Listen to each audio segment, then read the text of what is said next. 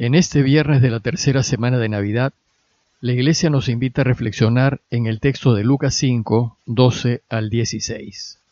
Se los leo. Una vez estando Jesús en un pueblo, se presentó un hombre lleno de lepra. Al ver a Jesús cayó rostro a tierra y le suplicó, Señor, si quieres, puedes limpiarme. Y Jesús extendió la mano y lo tocó diciendo, Quiero, queda limpio y enseguida le dejó la lepra.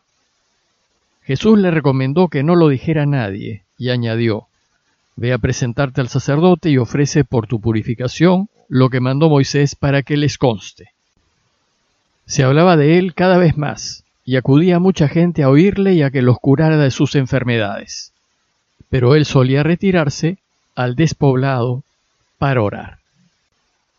El propósito de la Iglesia en esta última semana de Navidad es invitarnos a ver que este niño que ha nacido y cuyo nacimiento hemos celebrado un par de semanas atrás, es el Mesías esperado. Y a este fin, nos va a presentar a lo largo de la semana una serie de pasajes que dan cuenta de su mesianismo. El pasaje de hoy, la curación de un leproso, es una señal más de su mesianismo. Él es el Mesías pues perdona los pecados de los hombres y hace posible que todos nos podamos sentar en la mesa del reino. Un leproso es la mejor representación de los efectos del pecado en nosotros. Si bien los antiguos llamaban lepra a cualquier enfermedad seria de la piel, también distinguían entre dos tipos de lepra. Un primer tipo es el de una grave enfermedad de la piel, pero que no la carcome. En cambio, el segundo tipo es esa enfermedad que empieza con una pequeña mancha en la piel y poco a poco corroe la carne hasta que destruye al enfermo. Las partes del cuerpo en donde se desarrolla la lepra se gangrenan y mueren, y los leprosos se van quedando sin dedos, sin nariz, sin partes del cuerpo. Su aspecto es horroroso y producían mucho rechazo en la gente. En la antigüedad, esta enfermedad era bastante común en Israel y a fin de evitar el contagio, la ley de Moisés tenía una serie de normas al respecto.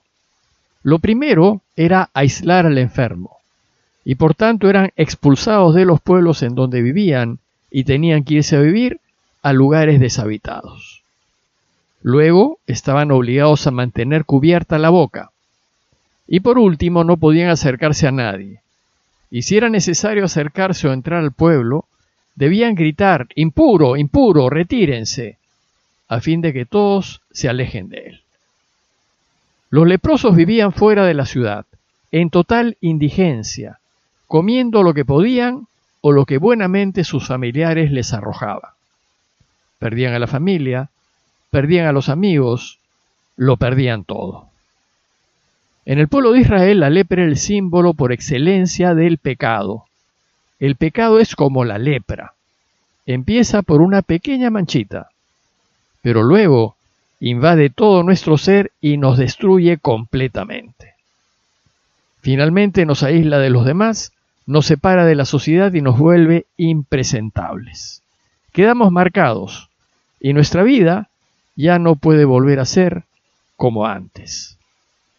Así es pues como nos deja el pecado, todo pecado. A veces pensamos que pecados veniales no son problema, algo de mentira, algo de injusticia, un poco de infidelidad y de corrupción, algo de robo y no pasa nada, pues todos lo hacen. Pero es esa manchita que crece y destruye nuestras vidas.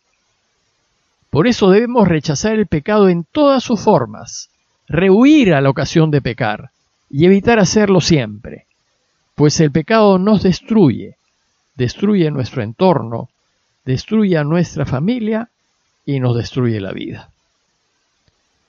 En Israel el leproso era considerado el impuro por excelencia, el ejemplo más visible de un pecador.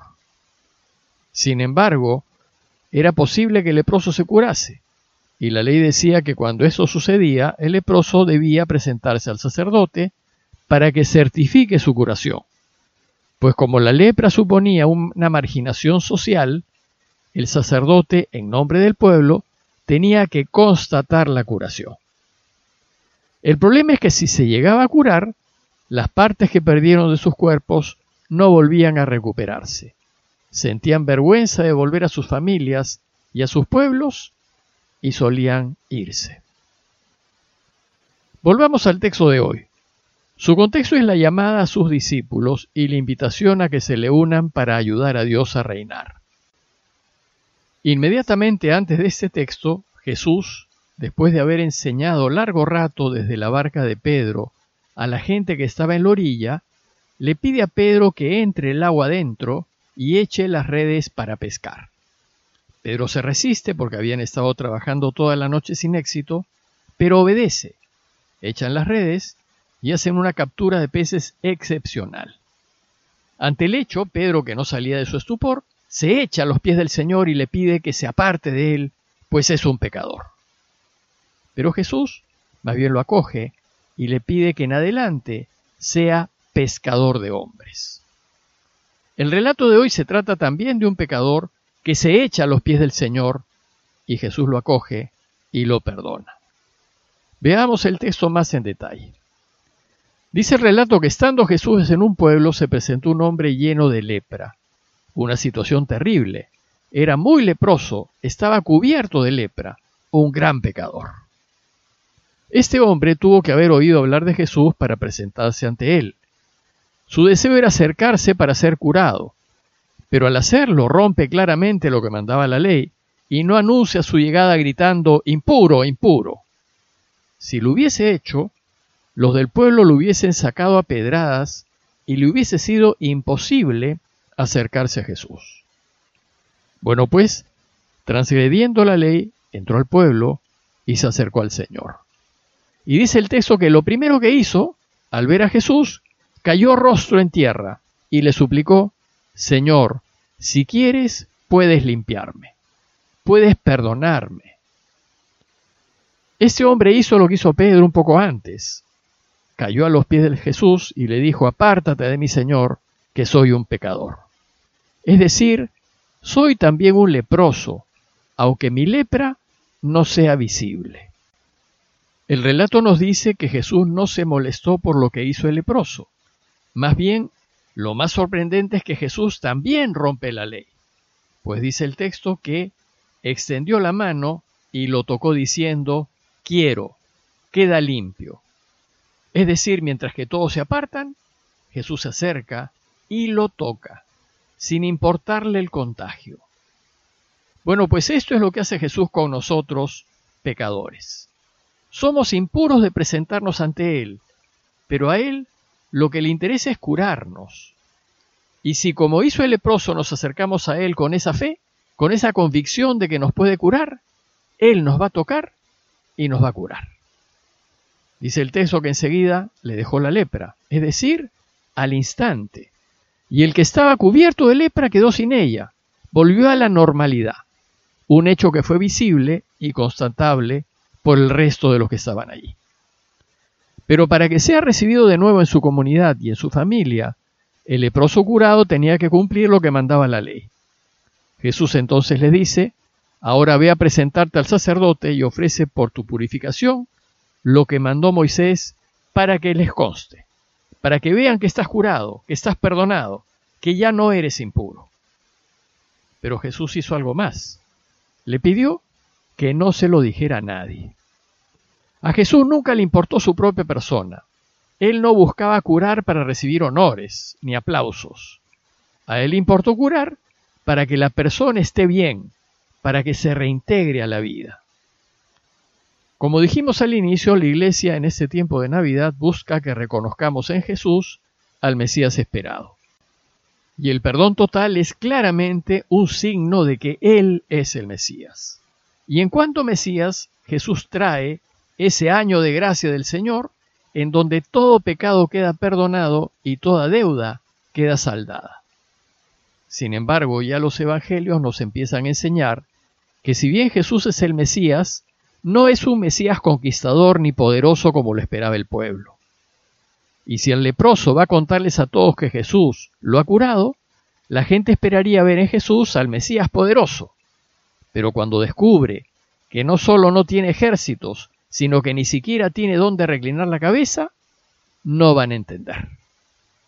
Recién la gente empezará a entender que Jesús es el Mesías con su resurrección.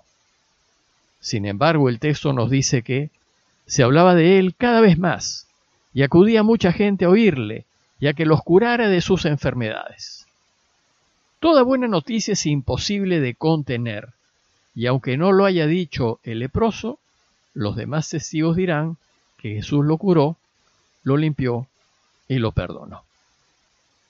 En conclusión, los invito a hacer dos consideraciones.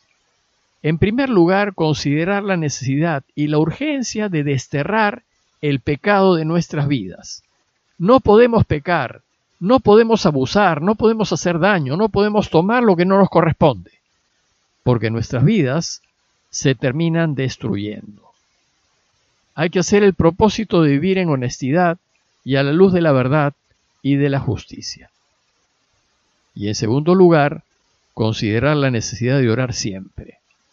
El texto termina diciéndonos que Jesús solía retirarse al despoblado para orar. La oración fue para Jesús vital. En medio de la agitación y de la gente que lo buscaba, Jesús siempre se hacía un tiempo para estar a solas y buscar a su Padre en la oración. Y si Él lo pudo hacer, nosotros también podemos, pues es la única manera de mantenernos cerca de Dios y evitar caer en el pecado y destruir nuestras vidas. Pidámosle pues a Dios que nos ayude y nos dé fuerzas para hacerlo. Parroquia de Fátima, Miraflores, Lima.